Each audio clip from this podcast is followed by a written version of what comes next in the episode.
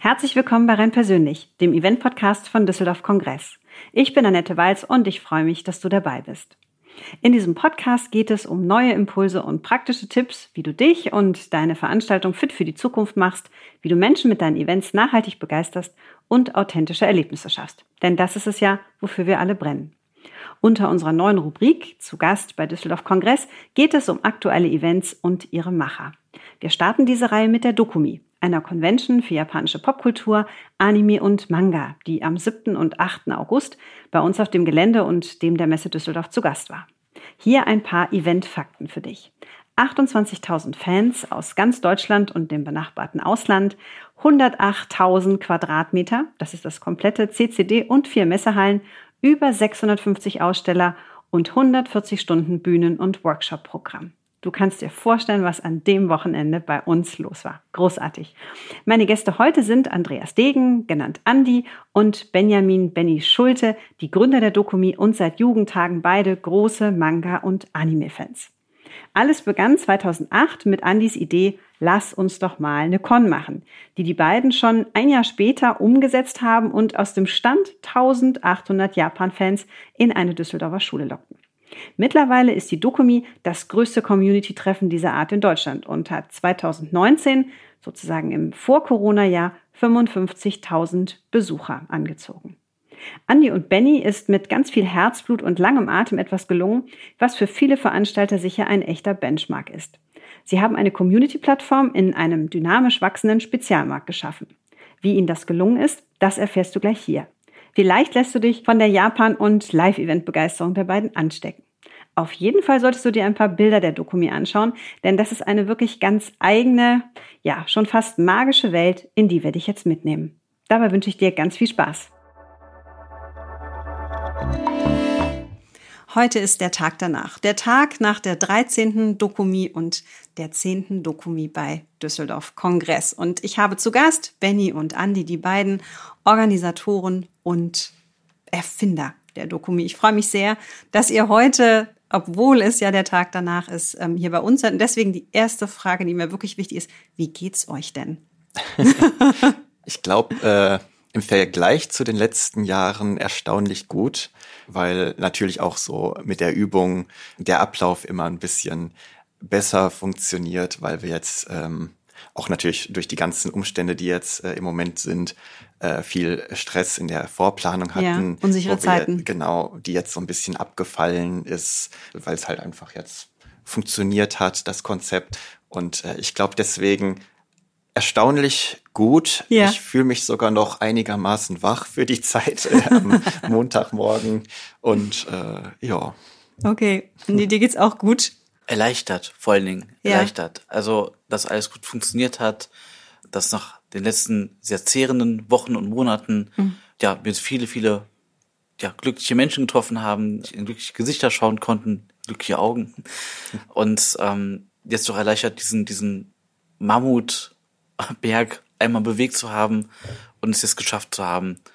Ich glaube, das ist die, die Hauptemotion, die ich gerade habe und Dankbarkeit. Dankbarkeit für unser Team und alle, die gerade damit involviert waren, dass das dieses Jahr wieder geklappt hat und wir eine schöne Veranstaltung hatten. Ah, toll. Das kann ich äh, für das Team Düsseldorf Kongress nur so zurückgeben. Vielleicht für unsere Hörerinnen und Hörer, Dokumi. Was ist die Dokumi? Ähm, wo kommt es her? Vielleicht seid ihr so lieb, uns da mal mitzunehmen. Man kennt es vielleicht als Düsseldorfer, dass ganz viele bunte, vorwiegend junge Menschen dann auf den Straßen sind, aber es gibt bestimmt eine Geschichte dazu. Genau, da würde ich ganz gerne anfangen, wenn ich darf.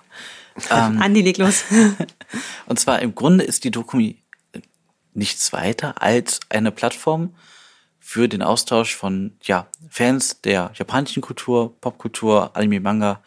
Da ist eine in den letzten 10, 20 Jahren Community zusammengewachsen, hat sich entwickelt aus der Jugendkultur von den Anfang der Nuller Jahre, der wir eine Plattform in Düsseldorf bieten wollen mit der Dokumi, ein Punkt, wo man sich treffen, austauschen kann.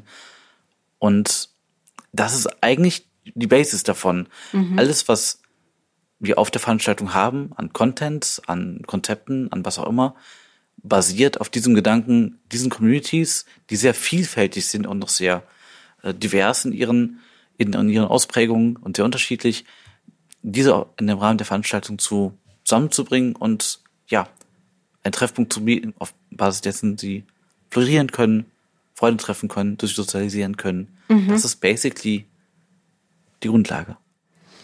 Und wie stelle ich mir da so die typische Teilnehmerschaft ähm, vor? Ich habe sie ja jetzt am Wochenende ähm, erlebt, aber vielleicht, ähm, Benny, kannst du mal so, ich weiß nicht, ob man den typischen Teilnehmer, die typische Teilnehmerin beschreiben kann, weil du gerade gesagt hast, divers.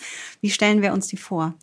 Ja, tatsächlich sind sie auch sehr divers. Also es gibt äh, nicht den einen Typen, aber ich glaube, wer vielleicht schon mal in Düsseldorf tatsächlich vor allen Dingen unterwegs war, und äh, in der Nähe vom Hauptbahnhof, so Richtung Immermannstraße, da sieht man ja häufig auch verspielt bunte, auch normal, äh, von der normalen Kleidung schon bunte Leute mhm. mit bunten Haaren und oft sehr fröhlich und ja, voller Lebensenergie und so ein mhm. bisschen, das ist das, was man eigentlich auch auf so einer Dokumi und Veranstaltung wahrnimmt. Man sieht halt sehr viele kreative Menschen, viele Menschen, die ihr Hobby ausleben können, die mal ihre Energie in Kostüme stecken, die Freunde treffen können, die sie im Internet kennengelernt haben. Mhm. Aber grundsätzlich vereint viele halt auch schon allein dadurch, dass Anime und Manga natürlich sehr visuell ist, mhm. so diese visuelle Kreativität miteinander irgendwie, so die japanische, dieser Ästhetik. Ja, Ästhetik, ja. genau.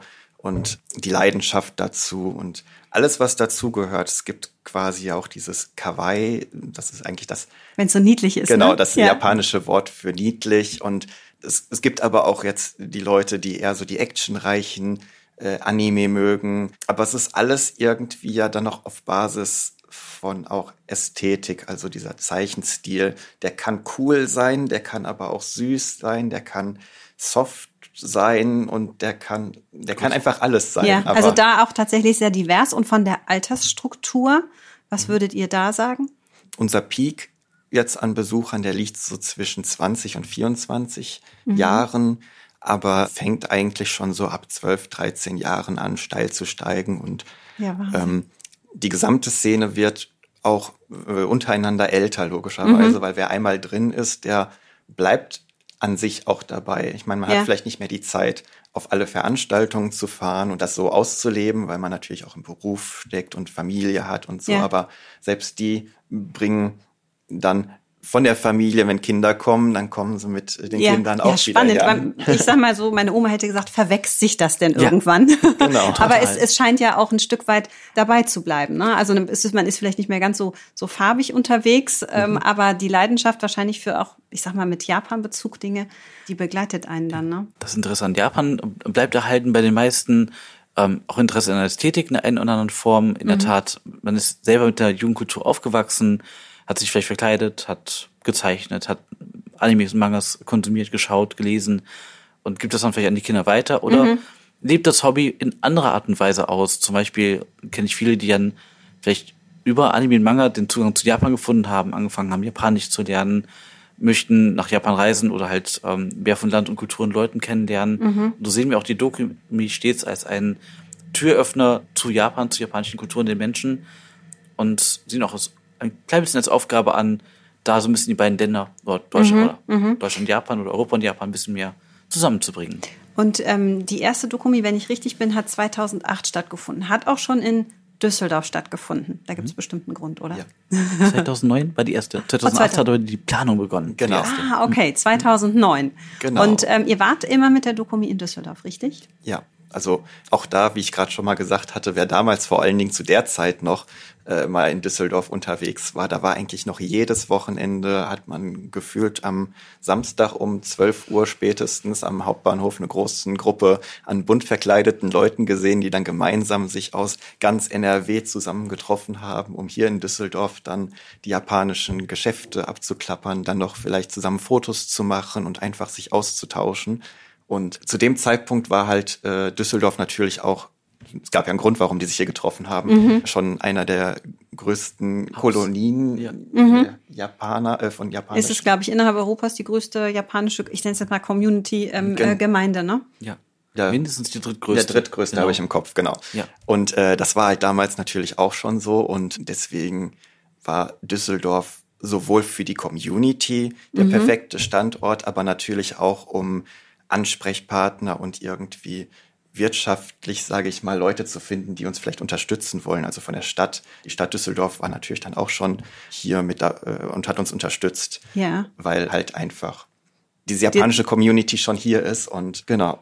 Also ich kenne das tatsächlich selber noch. Ich bin in Niederkassel in die Grundschule gegangen und zu dem Zeitpunkt gab es noch keine eigene japanische Schule. Also ich hatte japanische Mitschülerinnen und Mitschüler. Ich fand das total spannend und dann verständlicherweise hat die japanische Community selber eine Schulinfrastruktur aufgebaut, aber ich habe es als Schülerin sehr vermisst, weil die dann alle in eine eigene Schule gegangen sind. Aber insofern eine sehr sichtbare, so linksrheinisch-japanische Gemeinde sozusagen. Vielleicht nehmt ihr uns mal mit von den Anfängen der Dokumi 2009, sagtest du gerade, Andi, so bis heute. Wie, wie war da so eure Reise mit allem, was, was dazugehört? Also angefangen haben wir halt im Freichristlichen Gymnasium hier in Düsseldorf und in Teilen des damals Burgwächter, heute Düsseldorf Castello. Ähm, das war 2009 die erste Dokumi. Da habt ihr in der Turnhalle das veranstaltet Ähm, oder nee, wie? in den, in, quasi wirklich in der Schule, also in den Schulräumen zum Teil. Okay. Fluren, Gängen, Klassenzimmern und eben, es gab so Bistros in der Merzighalle Düsseldorf Castello. Da war unser erstes Made-Café drin. Das war so auch eine der ersten Innovationen, die wir mit reingebracht haben. Das ist ein, im Grunde, ein Themencafé-Konzept, was in Japan ein bisschen Kultstatus bekommen hat. Und wir dachten, oh, es wäre cool, wenn es sowas auch mal hier in, auf, in Deutschland auf einer Con gäbe. Und ähm, da haben wir dann quasi angefangen, solche Sachen mit einzubringen. Und wir haben wirklich ganz klein gestartet mit vielleicht drei Ausstellern und zehn Zeichnerständen. Also zu dem Zeitpunkt war es auch relativ ungewöhnlich, dass jemand, der sag ich, als Manga-Zeichner das hobbymäßig gemacht hat und für seine Freunde ständig Zeichnungen gemacht hat, das war sehr ungewöhnlich, dass der dafür Geld bekommt. Und dann hatten wir zum ersten Mal so zehn Stände, wo dann die auch mal ihre Zeichnung verkauft haben oder für ein paar Euro quasi was für jemanden gezeichnet haben. Und ähm, wie das geendet ist, kommen wir später am Ende der Reise mit, mit an. Aber das waren so die Anfänge. Die ersten drei Jahre waren wir in der Schule gewesen. Wie viele Teilnehmer waren denn da, dass ich mir das mal so vorstellen kann? Weil so eine, eine handelsübliche Schule, das ist ja auch begrenzt, was da an Menschen reinpasst, ne? Genau, um mal den Spaßfakt zu bringen, wir haben eigentlich so aus einem Spaß heraus gesagt, hey, lass uns doch mal so eine Veranstaltung machen und hatten dann mit so 400 äh, Teilnehmern gerechnet, grob.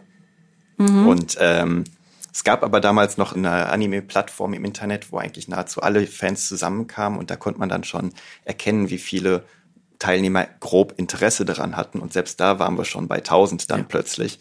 Und ich glaube, bei der Okay. ersten Dokumi hatten wir dann schon 1300, 1800, genau. 1800 Wow. äh, Besuch- Außenstand. Ja, ja. Genau. Wahnsinn. Und das war dann letztendlich der Grund, wozu der An- Andi gleich auch kommen wollte, warum wir dann in Anführungsstrichen nur drei Jahre dann in der Schule waren, weil es einfach von Jahr zu Jahr steil gestiegen ist, die Besucherzahl, was wahrscheinlich zu größten Teil auch mit dem Standort Düsseldorf natürlich zu tun hat. Ich glaube, wir haben fast jedes Jahr verdoppelt in den ersten drei Jahren. Also wir haben mit 1800 gestartet und, glaube ich, im zweiten Jahr 3100 gehabt. Im Folgejahr, glaube ich, um die 6000, also über zwei Tage immer. Das, nee, Quatsch, im ersten Jahr war es noch nicht über zwei Tage, aber doch, ist schon so lange her.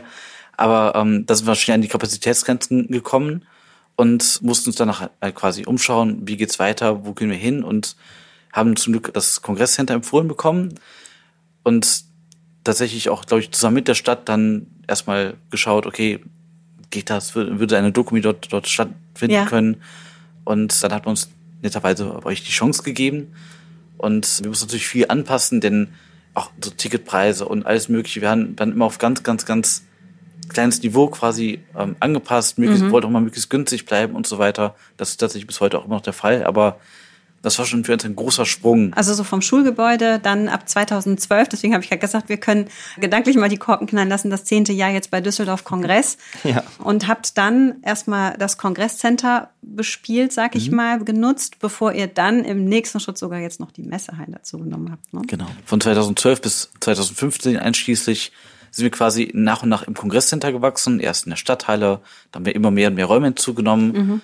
Einfach weil das Wachstum auch immer ein bisschen überrollt hat. Wir haben halt immer mit den Vorjahreszahlen geplant, so, so und viele Besucher waren letztes Jahr da, das setzen wir jetzt auch für dieses Jahr an. Und wir wurden echt ziemlich überrannt immer von den Besuchern Jahr für Jahr. Und haben entsprechend immer mehr Fläche auch benötigt, haben auch mehr Content mit eingebunden, versucht jedes Jahr eine kleine Innovation einzubinden, eine, einen neuen Programmpunkt also mit einzubinden. Und ja, dann 2016 haben wir das erste Mal die Halle 3 mit hinzugenommen. Und äh, haben dann das erste Mal diese Mischung aus Kongresscenter und Messehalle zusammen gehabt, haben sehr viel gelernt in dem Jahr, weil es das erste Mal war, wo wir mit Messehallen dann auch gearbeitet haben. Mhm. Und dann, um es etwas zu beschleunigen, gab es die Baustelle hier im Bereich CCD Süd, die ein paar Jahre lang. Genau, und für die dem, neue Halle 1, ne? Mhm. Genau, in den Jahren 2017 bis einschließlich 2019 sind wir dann eben in den Messe Ostbereich umgezogen. Hatten da übrigens auch den ersten Mal den Fall, dass wir keine realistisch erreichende Besucherbegrenzung mehr hatten. Also wir waren auch immer ausverkauft bis inklusive 2016. Da waren wir, glaube ich, bei 31.000 Besuchern über zwei Tage, wenn ich mich recht erinnere. Und dann hatten wir auch einen sehr großen Sprung 2017, wo wir im Grunde so viele Leute reinlassen konnten, wie auch wollten, waren wir dann bei 40.000. Ähm, ja. Wahnsinn. Das ist ja ein Punkt, ich habe es gesehen vor der Pandemie, also das letzte Jahr war dann 2019, hattet ihr 55.000 Besucher. Das muss man sich wirklich mal auf der Zunge zergehen lassen. Das ist, ähm, das ist schon für eine klassische Messe wirklich beachtlich. Und da komme ich dann schon so ein bisschen zu der Frage, was macht es denn so erfolgreich? Denn man kann dann, ich sag mal, nicht mehr nur sagen, ah, naja, das ist so ein, so, so, so ein Jugendkult, das ist ganz schön, da mal hinzugehen, sondern das geht dann ja in den Bereich, dass es wirklich auch eine wirtschaftliche Power hat, wenn so viele Menschen zusammenkommen. Also was macht es denn dann aus? Also wie erklärt ihr euch denn dann den Erfolg? Ja, ich glaube, es ist viel, dass wir sehr auch auf ein familiäres äh, Umfeld setzen. Also wir machen das ja selbst aus Hobby heraus. Also mhm. wir sind ja selbst große Fans gewesen und sind es immer noch. Unser gesamtes Team ist wirklich Fan und steht wirklich dahinter. Die deutsch-japanische Gesellschaft stand schon von äh, am Niederrhein stand von Anfang an hinter uns. Die ganze Stadt Düsseldorf steht hinter uns. Der Düsseldorf-Kongress und die Messe Düsseldorf steht hinter uns und alle haben wirklich Spaß an dem Projekt. Es ist mhm. jetzt äh, nie so dieses, äh, wir machen das, weil wir damit Geld verdienen, sondern wir machen das, weil wir was für die Szene machen wollen. Und ich glaube, das ist und ich hoffe, das ist das, was auch bei unseren Besuchern dann dazu führt, dass man einfach vor Ort spürt, dass wir Spaß daran haben und dass wir das für sie machen, dass wir das für die Community machen. Und wir lernen natürlich von Jahr zu Jahr selbst dabei und haben natürlich dann auch mal Schwierigkeiten gehabt, gerade in Messehallen dann so ein familiäres Umfeld hinzukriegen, was ja doch erstmal ein bisschen herausfordernd ist. Aber das haben wir dann auch in den Folgejahren geübt. Was auch noch dazu kommt, ist natürlich, dass fast der gesamte Content, den wir hier auf der Dokumi haben, ist auch aus der Community. Das heißt, die professionellen Aussteller, die hier stehen, die haben ihre Geschäfte auch, weil sie selbst Spaß an dem mhm. Thema haben. Wir haben ja zu Nicht-Corona-Zeiten über 600 Zeichner hier. Das sind wirklich Privatpersonen, die ihr Hobby ähm, visualisieren durch äh, Selbstzeichnen, durch Selbstbasteln, durch Selbstnähen. Und auch die stellen hier quasi ihre Produkte, ihre Entwürfe zum Verkauf. Das Bühnenprogramm sind Showgruppen teilweise oder Sänger und Musiker, die haben alle Spaß an dem ganzen mhm, Thema. Das spürt man. Also äh, ich mhm. bin da ja nicht Teil sozusagen der Fan-Community, sondern nur so als Düsseldorf-Kongressmitarbeiterin äh, über die Dokumi gegangen. Man spürt das. Das hat eine Wahnsinnsenergie ein ganz tolles Miteinander, sehr inklusiv. Also man hat nie das Gefühl, man gehört irgendwie nicht dazu. Das ist tatsächlich ein, ein tolles Erlebnis. Ich glaube, man darf nur nicht unterschätzen, dass das ein Trend ist, der ja wirklich in Mode, in Produktentwicklung Einzug gehalten hat. Ja, ich hatte jetzt letztens eine, eine Wimperntusche, die dann versprochen hat, dass ich damit Manga-Eis habe. Ja, ich äh, war mich erstmal gestutzt. Das ist ja ein Wahnsinnsfaktor und ich, ihr ermöglicht ja auch den Ausstellern im Grunde genommen mit dieser Plattform ihr eigenes Business, Startup, wie auch immer wir es formulieren wollen, ähm, hier zu präsentieren und auch äh, in eine Existenz zu kommen. Ne? Das genau. ist ja auch Teil des Konzepts, denke ich mal. Genau, das sind quasi zwei Faktoren, die, glaube ich, dieses Wachstum begünstigt haben oder es ermöglicht haben. Zum einen die grundlegenden Voraussetzungen, dass wir eben in der Messe Düsseldorf auch immer gut wachsen konnten. Also wir konnten den Platz den Leuten bieten, die halt teilnehmen wollten, sowohl Aussteller als auch eben Besucher das ganze Thema Anime und Japan hat halt in den letzten Jahren Zulauf bekommen weltweit. Es gibt mehr äh, Zugang zu den Medien, das heißt Animes schauen, Mangas kaufen, Videospiel spielen, die den, mit der Ästhetik hantieren, jetzt immer mehr Teil der Mitte der Gesellschaft geworden oder auch Teil der Jugend, verschiedenen Jugendkulturen. Und in diesem Interesse kommt sowohl bei uns der Community-Gedanke zusammen, wir geben also den Communities eine Plattform, sich in Fanprojekten zu präsentieren, die sind von Mode bis hin zu Showprogrammen, zu Musikern, zu ähm, Künstlern, äh, zu Leuten, die ihre eigenen Autos folieren, zu Videospiel-Communities. also sehr weit verteilt und immer mehr von diesen Communities haben wir eine Plattform gegeben. Das heißt, das skalierte in der Richtung, einerseits im Content und diese Communities wuchsen dann ja auch immer innerhalb der Tatsache, dass ihnen diese Plattform gegeben wurde. Ähm, mhm. ne, Zeichner, ein gutes Beispiel. Mit zehn Ständen haben wir angefangen, ist immer bei 27 in 2019 gewesen. Das heißt, das, wenn man jetzt mal 1,5 Personen pro, pro Stand rechnet, sind das über 1000 Personen, die allein schon einfach nur in dem Bereich Artist Alley mhm. sind, ja, die sich erst aufgebaut haben. Und bei der wirtschaftlichen Seite, natürlich mit diesem Zuwachs, gab es auch immer mehr Geschäftsmodelle, die halt eben sich etabliert haben. Das sind Importeure und Händler, die eben aus Japan Waren importieren, sagen wir mal Figuren. Äh, es gibt Publisher von Animes und Mangas und Videospielen, die halt ihre Lizenzen dort besorgen und dann eben diese Titel eben ganz klassisch in den deutschen und äh, englischsprachigen Raum bringen und dort den Verkauf mit vertreiben. Diese Künstler finde ich ein ganz spannender Punkt, weil das für mich ein bisschen Startup-Kultur auch mit hat, mhm. die mit dem Hobbyzeichen angefangen haben, haben dann angefangen, so ein bisschen was zu verkaufen und immer mehr davon sind auch selbstständig geworden, machen entweder ein Nebengewerbe oder zum Teil auch eben auch im Hauptberuf. Und ganz spannender Faktor ist noch das Thema Digitalisierung in dem Punkt, denn immer mehr Leute aus unserer Generation und auch die kommenden bauen sich kleine Selbstständigkeiten im Internet auf. Sei es der Künstler, der mit einer schönen Artist-Page auf Instagram äh, quasi ja seine Artworks hochlädt, dafür ganz viele ähm, Fans bekommen, die sagen, boah, das sieht ja total toll aus, sieht mega schön gezeichnet aus mhm. und dann eben auf seiner Messe eben äh, sich treffen kann mit diesen Personen, aber auch die Waren eben aktiv verkaufen kann, eben nicht nur über den Online-Shop zum Beispiel, aber eben auch das Thema, dass Leute sich im Internet eine Community aufbauen mit Streams, mit Videokanälen auf YouTube, mit Foren, wie auch immer, wo sich Leute zusammentreffen. Da ist viel Online-Sozialisierung, mhm. die auf so einer Convention, ähm, auf einer Dokumi eben dann zusammenkommt und dann eben auch nach und nach sich geschäftlich entwickelt, denn wer möchte nicht sein Hobby auch zum Beruf machen, mhm. ne? Ja. Und keine Frage. Das ist ein Großartig. ganz großer Trend in unserem Zeitgeist auch. Und diesen Bereichen können wir zunehmend eine Plattform bieten und gemeinsam wachsen. Und so kommt auch das Organische zusammen. Es ist nicht von oben herauf abgesetzt. Wir sind nicht die große Firma, die gesagt hat, so wir machen jetzt Manga und jetzt, äh, jetzt macht doch mal, sondern das ist über die Jahre und Jahrzehnte wirklich reingewachsen, weil wir versucht haben, inklusiv zu sein, ein bisschen innovativ zu sein. Mhm. Und ähm, so bringt eben die Community ja den Content und auch äh, alles weitere ein Stück weit selbst zusammen, um mhm. es halt so schön zu machen. Wir selber könnten das gar nicht einfach so in dem Maße machen. Wir sind zwei Dudes. Wirklich, es ist von den Teammitgliedern, von den Helfern angefangen, bis hin zum Zeichnerstand Aussteller oder zum Fanprojekt, was sich vor Ort präsentiert und einfach ein Turnier durchführt zum Beispiel oder einen, einen Treffpunkt veranstaltet, kommt all dies zusammen, um mhm. dieses Dokumi-Flair eben zu kreieren. So von Fans für Fans, ne? Absolut, absolut, absolut spürbar. Aber wie gesagt, ich finde die Kombination spannend aus einer großen Leidenschaft und auch einem ja, es hat auch eine wirtschaftliche Kraft sozusagen. Wisst ihr ungefähr, wieso das Con-Budget eines äh, Teilnehmers so im, im Schnitt ist? Gibt es da, ich habe mal Zahlen aus 2017, glaube ich, gesehen, aber ich weiß nicht, ob es da was Aktuelleres gibt. Ja, das ist lang, lange her, dass wir mal so eine Umfrage gemacht haben, wo das Con-Budget war. Das lag da mal bei so ein paar hundert Euro im Schnitt. Mhm. Jetzt habe ich eher dieses Jahr anekdotisch einiges mitbekommen, wo dann ein Aussteller mir sehr, der neu mit dabei war, äh, ganz, ganz ähm, quasi fasziniert berichtet hat, dass er einen sehr jungen Jungen irgendwie gesehen hat, 16 Jahre oder was, der sich dann Merchandise gekauft hat und das Portemonnaie öffnet und er meinte, war locker 1500 Euro drin, die er offensichtlich hier äh, ausgeben möchte oder so. Also viele sparen eben auch an für die Conventions. Das heißt, dass durchaus im Schnitt dann ein paar hundert Euro zusammenkommen mhm. können, obwohl das eine sehr junge Zielgruppe ist. Das ist der Punkt. Ne? Man ja. könnte ja annehmen, so meine Güte, da werden jetzt die, weiß ich nicht, 10,50 Euro Taschengeld irgendwie mhm. zusammengekratzt. Aber ich glaube, es ist auch dieses darauf hinfiebern, darauf hinsparen ja. und ja eben auch einige tatsächlich schon etwas reifere äh, Teilnehmer, die dann auch gerne das Geld da ausgeben. Ne? Das ja, ja, das stimmt. Sehr gut. Ähm, ihr habt ja eben schon so ein bisschen was dazu gesagt, so zu eurem Geschäftsmodell. Ihr seid ja gestartet, ja, einfach als, als äh, zwei Fans, die gesagt haben, wir würden gerne was machen. Da wart ihr ehrenamtlich unterwegs. Das ist ja jetzt schon ein paar Jahre her. Wie seid ihr denn jetzt so vom Geschäftsmodell aufgestellt?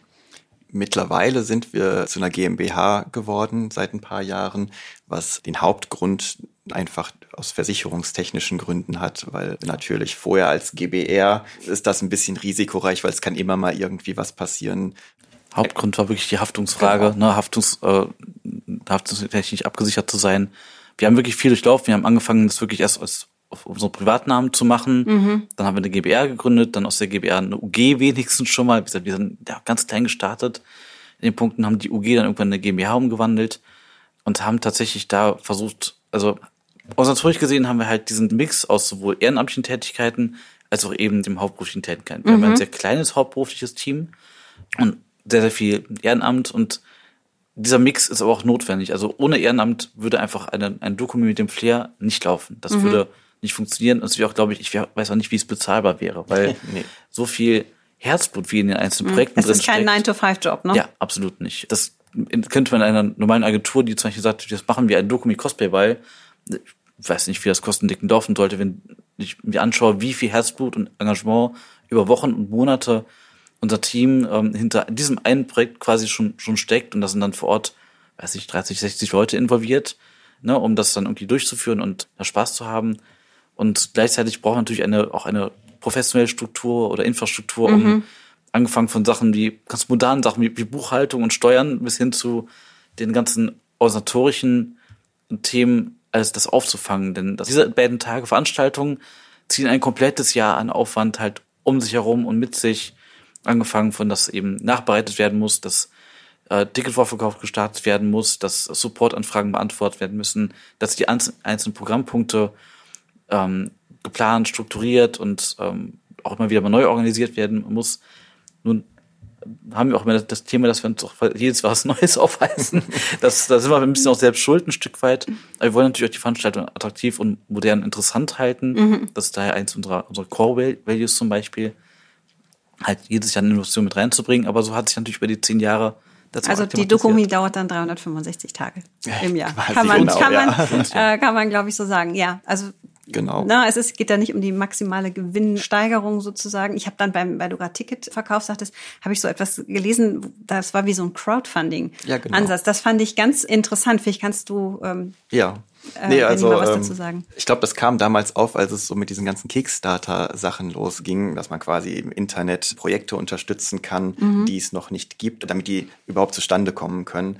Und ähm, den Gedanken fanden wir eigentlich sehr schön, dass wir quasi den Grundpreis so gering halten können wie möglich, so dass jeder Besucher auch vielleicht aus Ecken, äh, die jetzt vielleicht nicht so viel Geld gerade haben, trotzdem zu Dokumi kommen können. Mhm. Also sehr niedrigschwellig, dass es genau. wirklich inklusiv ist. Mhm. Aber trotzdem wollten wir die Möglichkeit haben, möglichst viel Inhalt auf die Dokumi zu bringen und halt die Dekoration schön zu machen und so. Und dann kam halt der Gedanke, wenn wir eine Möglichkeit bieten, dass die, jeder Besucher für sich entscheiden kann, wie viel ihm der Besuch der Dokumi wert ist.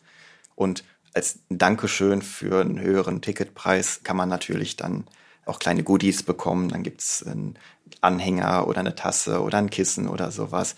Bis hin zu sogar der Möglichkeit, dass man ein bisschen ins Minus gehen kann und sagen kann, okay, ich kann es mir jetzt nicht ganz leisten, deswegen mhm. gehe ich ein Stück runter. Das in Kombination mit der Möglichkeit, dass man am Ende noch entscheiden kann, hey, die und die Bereiche von der Dokumi sind mir besonders wichtig. Zum Beispiel, ich äh, spiele gerne, deswegen möchte ich gerne, dass Videospiele noch ein bisschen äh, mhm. sich mehr darum gekümmert wird oder mir ist die Atmosphäre wichtig. Das haben wir quasi in der Umfrage am Ende des Tickets-Shops äh, nochmal integriert. Und die kompletten Einnahmen, die jetzt quasi durch die Spenden in Anführungsstrichen, also durch das Crowdfunding erworben mhm. werden, die werden komplett in die logischerweise erst Folge Dokumi investiert. Der neuen. Und das abhängig davon, äh, wie die Besucherumfragen sind. Ja.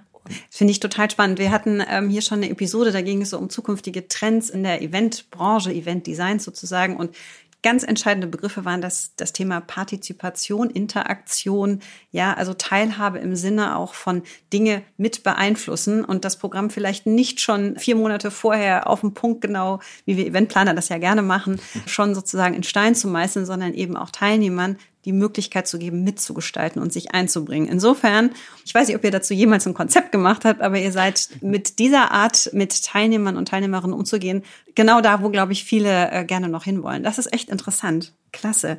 Ihr seid eine Con, also eine Convention. Wie würdet ihr das von der klassischen Messe so ein bisschen differenzieren? Also eine Convention ist vielleicht auch im Amerikanischen noch ein bisschen ähm, bekannter, der Begriff sozusagen. Kommt so ein bisschen vom Lateinischen auch her konveniere, zusammenkommen. Mhm. Das heißt, Fans oder Teilhaber an einem, an einem bestimmten Thema kommen da eben zusammen. Und das ist in der Tat ein Mischkonzept. Das hat sowohl die klassischen Messe-Themen wie eine schöne Ausstellung, wo auch vermarktet verkauft wird. Das ist ein Teil davon. Es gibt Sachen wie Panels oder Workshops, wo halt zu bestimmten Themen referiert wird, wo man was lernen kann, wo man interaktiv teilnehmen kann. Es gibt Bühnen- und Showprogramme, wo man einfach wie in einem Konzert quasi sich das berieseln lassen kann mhm. oder was schauen kann. Es gibt, was für uns wichtig ist, auch vier interaktive Programmpunkte, die wir mit aufgreifen, sei es eben das schon erwähnte Made Café oder aus einem Cosplay bei, wo man selbst eine Tanzveranstaltung quasi mit drin hat. Es ist ein Mich-Konzept und da kommen eben verschiedene Aspekte von, von Messen, von Kongressen, von, mhm. Von mir ist auch einem Flohmarkt mit rein, wenn man an unseren Bring and Buy denkt, wo Leute selber ihre Mangas aus dem Regal mitbringen können, dann dort abgeben können, dann wird das für die verkauft. Also da kommen ganz viele verschiedene kleine Konzepte zusammen und kreieren dieses Flair. Mhm. Und Convention ist, wie gesagt, im amerikanischen Raum vielleicht ein bisschen bekannter noch. Da gibt es ja auch dann quasi Convention Centers. Äh, mhm. Das hier ein Kongresszentrum ist, wäre dann drüben ein Convention Center. Und der Gedanke ist ja immer noch dabei, da kommen Menschen zusammen, die, die irgendwas vereint. Das Interesse an Japan ist bei uns. Vielleicht könnte es der ähm, im wirtschaftlichen Bereich der Autozulieferverband sein, der alle zusammenbringt mhm. in ein Convention Center. Aber es hat oftmals diesen etwas popkulturellen Anstrich noch, der damit reinspielt. In der Tat, bei uns kommt sowohl Community als eben auch Wirtschaft dann noch zusammen, was mhm. auch ein Grund ist, warum wir den wirtschaftlichen Bereich mehr und mehr ausbauen wollen mit einer kleinen B2B-Konferenz, haben das dieses Jahr mal in ganz kleinen Füßen mal gestartet und probiert und hoffen halt, dass wir damit auch dann die Szene im Allgemeinen supporten können, dass sich ja eben Best Practices durchsetzen, dass ähm, Erfahrungen ausgetauscht werden können, dass einfach diese Szene in dem Fall dann im Wirtschaftlichen floriert, aber das hängt ja auch immer im Community-Bereich mit, mit zusammen. Daher, mhm. je schöner das Flair ist, je glückliche Leute dabei sind, desto besser wird es für alle Beteiligten. Mhm. Ja, ihr sprecht ja auch nicht von klassischen Besuchern, wie man das vielleicht bei einer Messe täte oder mhm. bei Kongressen sprechen wir eben von Teilnehmerinnen und Teilnehmern, aber gefühlt sind das bei euch mindestens Anteilnehmer und Nehmerinnen und Community-Mitglieder. Das ist dann tatsächlich noch was anderes, ist, glaube ich, für ganz viele in unserer Branche ein ganz, ganz großes Ziel zu sagen, wie gelingt es mir dann, meine Teilnehmer so zu begeistern. Das hat ja auch immer noch was wirklich mit einer Verbindung zu tun, die über das reine Kaufen eines Tickets hinausgeht. Und ich glaube, dass da ganz viele gerne wissen würden, ja, wie habt ihr das denn gemacht? Wie habt ihr denn jetzt eine Community gebaut? Gab es da wirklich ein Marketingkonzept, einen Plan? Gibt es da Schritte, wo er sagt, die sind ganz essentiell? Also ich habe da mal gegoogelt, ne? How to build a community. Da ging es also auch ganz viel um Regeln, Verhaltenskodex. Wie kommunizieren wir miteinander? Muss das moderiert werden? Das war so der etwas wissenschaftliche Ansatz. Aber die Frage ist, wie habt ihr es gemacht? Wie macht ihr es? Was kann man von euch lernen? Wir würden jetzt gerne eine super tolle Antwort geben, aber tatsächlich glaube ich, wir haben die Community nicht gebaut, sondern wir sind die Community selbst mit gewesen und die ist einfach gewachsen. Ja.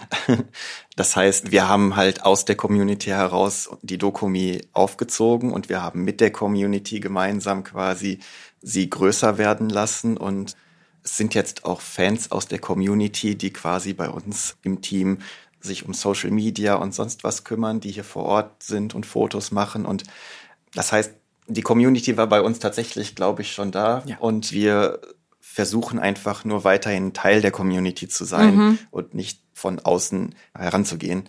Ich glaube, das ist für uns natürlich jetzt einfacher schon, als wenn man jetzt quasi ein Projekt startet für irgendwie was ganz Neues und dann in die Community reingreifen muss. Aber ja, also deswegen, ich glaube, wenn man miteinander füreinander etwas macht, dann ergibt sich das automatisch, mhm. wenn man mhm. dann quasi neuen Communities, wie der Andi gerade schon gesagt hat, auch einfach mal eine Plattform bietet, dann hat man ja quasi wieder eine neue Community, die dazugehört. Mhm. Das heißt, neuen kleinen Startups oder Fanprojekten, die sich vorher einfach nirgendwo präsentieren konnten, die irgendwie so ihre Idee hatten, einfach mal eine Plattform zu geben, auch einfach mal, ich sage jetzt mal, kostenlos ausprobieren zu können, ganz unverbindlich. Und schon sind sie Teil der Community ja. und alle, die irgendwie so ein bisschen mal dabei waren, merken dann halt auch so diese Gesamtcommunity, nicht nur den eigenen Teil, sondern das Gesamte und werden quasi dann eins. Ja, also es ist jetzt nicht so die Herangehensweise zu sagen, okay, ich baue jetzt in meinen Marketingplan äh, das Thema Community-Aufbau, engagiere einen Community-Manager und baue das Thema sozusagen irgendwie packt das oben drauf. Denn das, was ihr beschreibt, ist ja ein generisches Wachstum aus euch, aus euren Gleichgesinnten heraus. Also kein Thema. Und ich glaube, das Thema Zeit ist auch ganz entscheidend. Das ist jetzt nichts, wo man von jetzt auf gleich sagt, weil man liest es ja ganz viel. Ne? Also wir brauchen jetzt eine Community. Und das liest sich oftmals, wo man denkt, ja, okay, machen wir. Das machen wir dann bis Ende des Jahres, haben wir dann unsere Community und äh, generieren Content. Mhm. Das allein ist es ja nicht. Also ich glaube, es sind Inhalte, es sind Möglichkeiten, aber es ist eben auch ganz viel Herzblut und Teil dessen sein. Es reicht ja. nicht zu sagen, ich engagiere jetzt den Community Manager ja. und der macht das jetzt mal für mich. Ne? Also, also wir haben natürlich auch äh, teilweise mal, ich sage jetzt mal bei Google Werbung geschaltet mhm. oder haben auch mal irgendwie Postings, die wir so ein bisschen planen und vielleicht auch mal ein bisschen finanziell noch pushen, um irgendwie neue Fans zu finden einfach, die uns vielleicht noch nicht kennen, aber das ist, macht eher einen sehr kleinen Teil bei uns mhm. aus.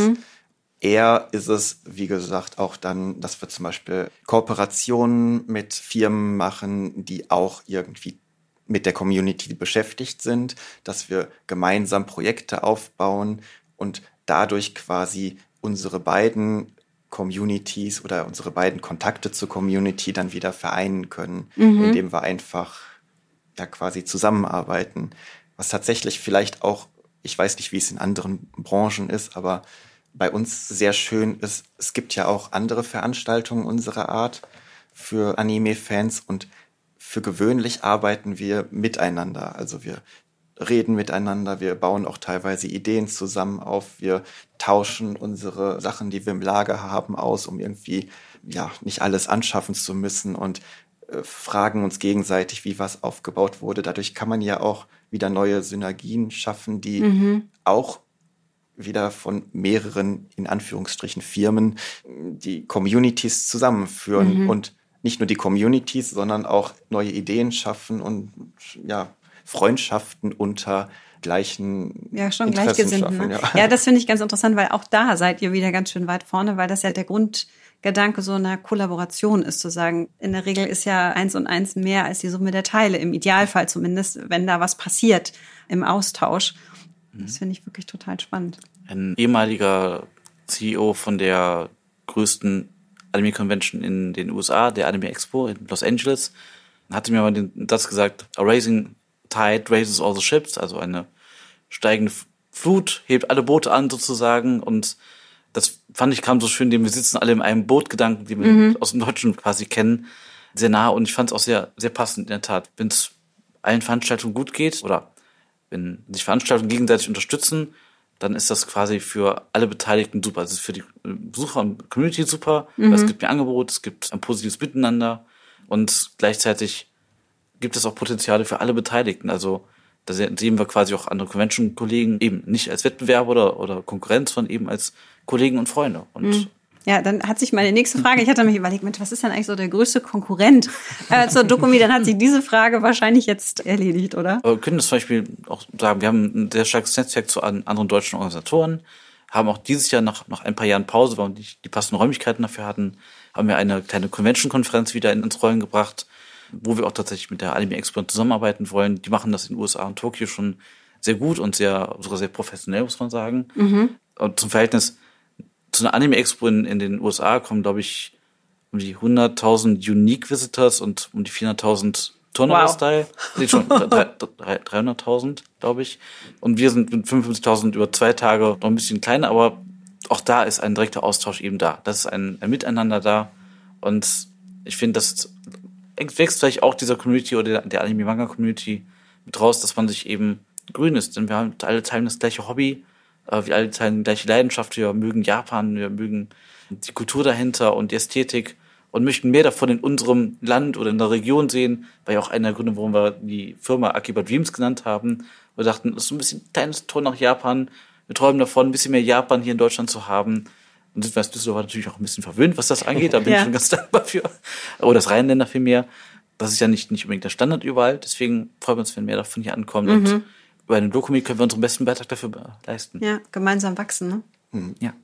Ja, das ist echt eine, eine, eine super tolle Idee. Gibt es etwas, was ihr euch jetzt für die nächste Dokumi wünscht? Etwas, äh, ich, oder können wir schon ein Sneak Preview machen? Wahrscheinlich noch nicht einen Tag nach der Dokumi. Ich glaube, was wir uns alle wünschen, das ist, glaube ich, das Offensichtlichste, ja. dass wir alle irgendwie jetzt über den Winter, vielleicht durch Impfungen, vielleicht durch irgendwelche anderen Sachen, dass einfach die Pandemie sich langsam irgendwie regelt mhm. dass wir irgendwie es schaffen, dass wir irgendwie kein Risiko mehr ist, wenn irgendwie eine Veranstaltung ist oder dass wir Lösungen finden, wie Veranstaltungen trotzdem wieder ein bisschen normaler werden ja. können. Ich meine, die Dokumi hat durch die Messe Düsseldorf wirklich einen perfekten Standort, um ein gutes Hygienekonzept umzusetzen und alles.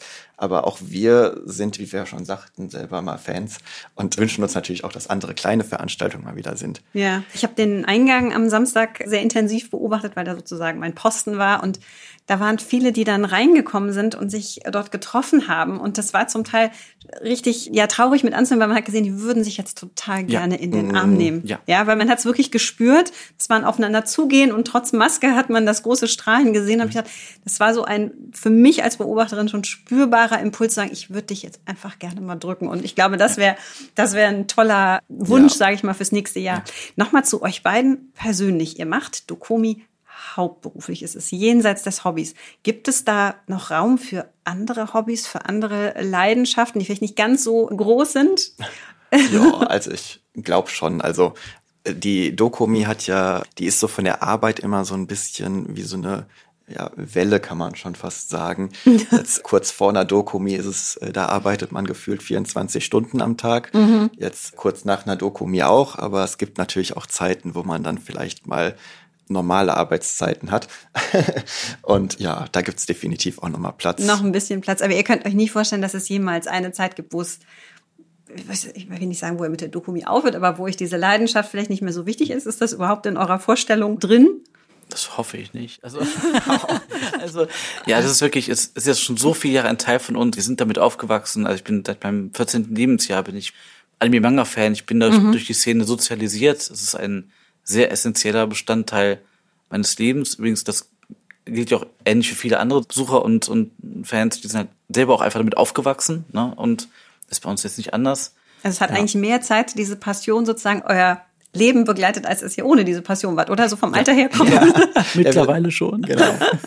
Ja, das ist ganz lustig. Ich glaube, das Interesse für Anime und Manga und Japan insbesondere, es verändert sich, aber mhm. es ist immer da. Also von damals habe ich mehr konsumiert, sage ich mal, und auch mehr selbst noch, natürlich auch noch gekauft und sowas alles. Und jetzt bin ich eher so an dem Punkt angekommen, wo ich auch so ein bisschen was mal zurückgeben will irgendwie oder wo ich eher was schaffen möchte oder ja. so. Und aber das ist trotzdem noch das Interesse an Anime und Japan und sonst was alles. Ja, also, also es beeinflusst euren Alltag. Ja, wahrscheinlich denkt ihr da gar nicht mehr drüber nach, oder? Absolut. Das. Also das ist ja auch immer so gewesen, da halt in der Dokumi so viel Herzblut steckt, war und ist einfach Dokumi so, dass das Haupthobby, was man hat, also Job und Hobby auf der gleichen Seite. Das heißt, man war immer irgendwie was am, am Tun dafür. Man hat jetzt nicht irgendwie feste Arbeitszeiten, wo man sagt, okay, von hier bis hier mache ich Dokumi, dann, dann irgendwas anderes, sondern mhm dann kam eine neue coole Idee aus dem Team mit rein, dann, dann hat man wieder irgendwie bis spät abends einen Call und plant und überlegt oder gibt frei einfach, ähm, wie machen die Teams damit auch untereinander, aber man ist immer irgendwie mit dran, man verfolgt Social Media, man will gucken, wie erreicht man die Leute, was kann man noch alles cooler machen, besser machen. Da ist viel Kommunikation mit bei und die frisst, glaube ich, auch die meiste Zeit, mhm. auch in der Vorbereitung natürlich, denn da hängen so viele Menschen hinter und die müssen alle gewertgeschätzt werden, die müssen alle mit dem muss man einfach auch dann reden. Erreicht man nicht einfach eine Rundmail oder so. Mhm. Das wird natürlich immer schwieriger, je größer die Veranstaltung wird. Wir haben um die 650 Helfer normalerweise oh. vor Ort, 40, 50 Orga-Mitglieder. Ich, ich weiß selber schon nicht mehr, wie viele Orgas wir mittlerweile haben, aber ich glaube, an die 50 kommen wir auch schon langsam dran. Mhm. Ja, irgendwann ähm, wird es auch organisatorisch aufwendig, ne? Aber wie du richtig sagst, du kannst jetzt nicht mehr eben zack, zack, ich mache jetzt eine Rundmail, mhm. ähm, sondern eben, weil es mit so viel Leidenschaft betrieben wird, ist es auch eine persönliche Interaktion dann. Ne? Genau, genau. Und die wird zunehmend herausfordernd, aber macht ja natürlich auch Spaß, weil die Leute, Leuten so viel Spaß macht. Und ja, für andere Hobbys tatsächlich bleibt in der Regel nicht viel Zeit übrig. Das kennt man von anderen Veranstaltern tatsächlich auch. In der Pandemie sind ein paar, Sachen dazugekommen und mhm. aber. Ja gut, das ja. hat aber auch mit jedem Lebensbereich was zu tun. Ob du sagst, okay, ich koche total gerne, dann könnte ich mir vorstellen, dass du tatsächlich eher der asiatischen, japanischen Küche vielleicht zugetan bist. Oder es gibt, ich habe gesehen, in einer Halle wurde, das war eine Sportart mit Stöcken. Ich weiß leider nicht, wie es heißt. Danke. Genau. Danke. Äh, man kann sich auch sagen, okay, das äh, ist auch eine Sportart oder also es gibt ja alle Möglichkeiten, sich mit dem Thema Japan in allen Lebensbereichen auch zu beschäftigen. Auch spannend. Noch eine Abschlussfrage zum Schluss und zwar die wirklich rein persönlich. Gibt es jenseits der Dokumi, wir sind ja nun Event-Treibende hier, noch eine Veranstaltung, ein Event, was ihr schon im Kalender habt oder auf dem privaten Wunschzettel, wo ihr sagt, oh, da freue ich mich mal wieder so auf echte persönliche Begegnung? Tatsächlich haben, glaube ich, sowohl Andi als auch ich gefühlt erstmal unser Leben nur bis, äh, nein, nicht das Leben klingt falsch, aber äh, uns, äh, unsere, äh, äh, unsere Termine bis äh, heute geplant. Okay. Aber ähm, also ich persönlich jetzt habe auf der Dokumi tatsächlich was von der Retro-Börse in Saar, das ist, glaube ich, Saarland, glaube ich, irgendwo, äh, gelesen. Die ist relativ klein, aber da will, also nee, weiß ich gar nicht, ich war noch nie da. Äh, mhm. aber, aber könnte ein Termin sein, der jetzt noch in deinen Kalender kommt. Ich glaube, dass genau. dieses Bedürfnis wieder, sich zu treffen, ist natürlich jetzt, ich sag's bei mir auch, durch das vergangene Wochenende ja ein Stück weit schon ein bisschen gestillt worden. Aber ich hatte eben auch schon hier Gäste, die gesagt haben, boah, ich freue mich so. Und ob das jetzt die firmeninterne Mitarbeiterfeier ist oder ein Kollege sagte, boah, ich möchte endlich mal wieder auf der Boot stehen, am Taucherbecken, ja, mit der Windmaschine und äh, möchten Menschen begegnen. Ich glaube, das Bedürfnis ist uns allen. Äh, ja. Das ist zutiefst menschlich, aber wir hatten ein tolles Wochenende miteinander und ich danke euch ganz herzlich für euren Besuch, für den Talk und wir sind verabredet für nächstes Jahr Dokumi im Düsseldorf Kongress. Ja, danke ich freue mich auf euch. Dankeschön. Vielen, vielen Dank. Schönen Tag noch. Dankeschön. Von Fans für Fans. Das scheint mir wirklich die Erfolgsformel der Dokumi zu sein. Neben dieser großen Leidenschaft aller Beteiligter bei diesem Event finde ich wirklich bemerkenswert, wie gut es in diesem Format der Convention gelingt, die Bedürfnisse der Fans nach Begegnung und Austausch mit den wirtschaftlichen Aspekten eines wachsenden Marktes zu verbinden. Für uns als Location zeichnet sich die Dokumi nicht nur durch die bunteste Teilnehmerschaft im Veranstaltungsjahr aus, sondern durch ein hohes Maß an gegenseitigem Respekt und Rücksichtnahme aufeinander. Und ich denke, nur so war die wirklich reibungslose Durchführung einer so großen Veranstaltung überhaupt möglich unter schwierigen Bedingungen. Und das schon zum zweiten Mal. Daher gilt ein Riesendankeschön allen Dokomi-Fans und dem großen Unterstützerteam. Wir freuen uns schon auf das nächste Jahr mit euch. Vielleicht hast du ja Wünsche zu Themen und Gästen dieses Podcastes, dann schreib mir gerne. Ich verlinke meinen Kontakt unter der Episode und natürlich auch den zu Andy und Benny. Ich freue mich, wenn wir uns bald wieder hören. Abonniere diesen Podcast, dann verpasst du keine Episode. Herzliche Grüße aus Düsseldorf und bis bald bei Rhein persönlich.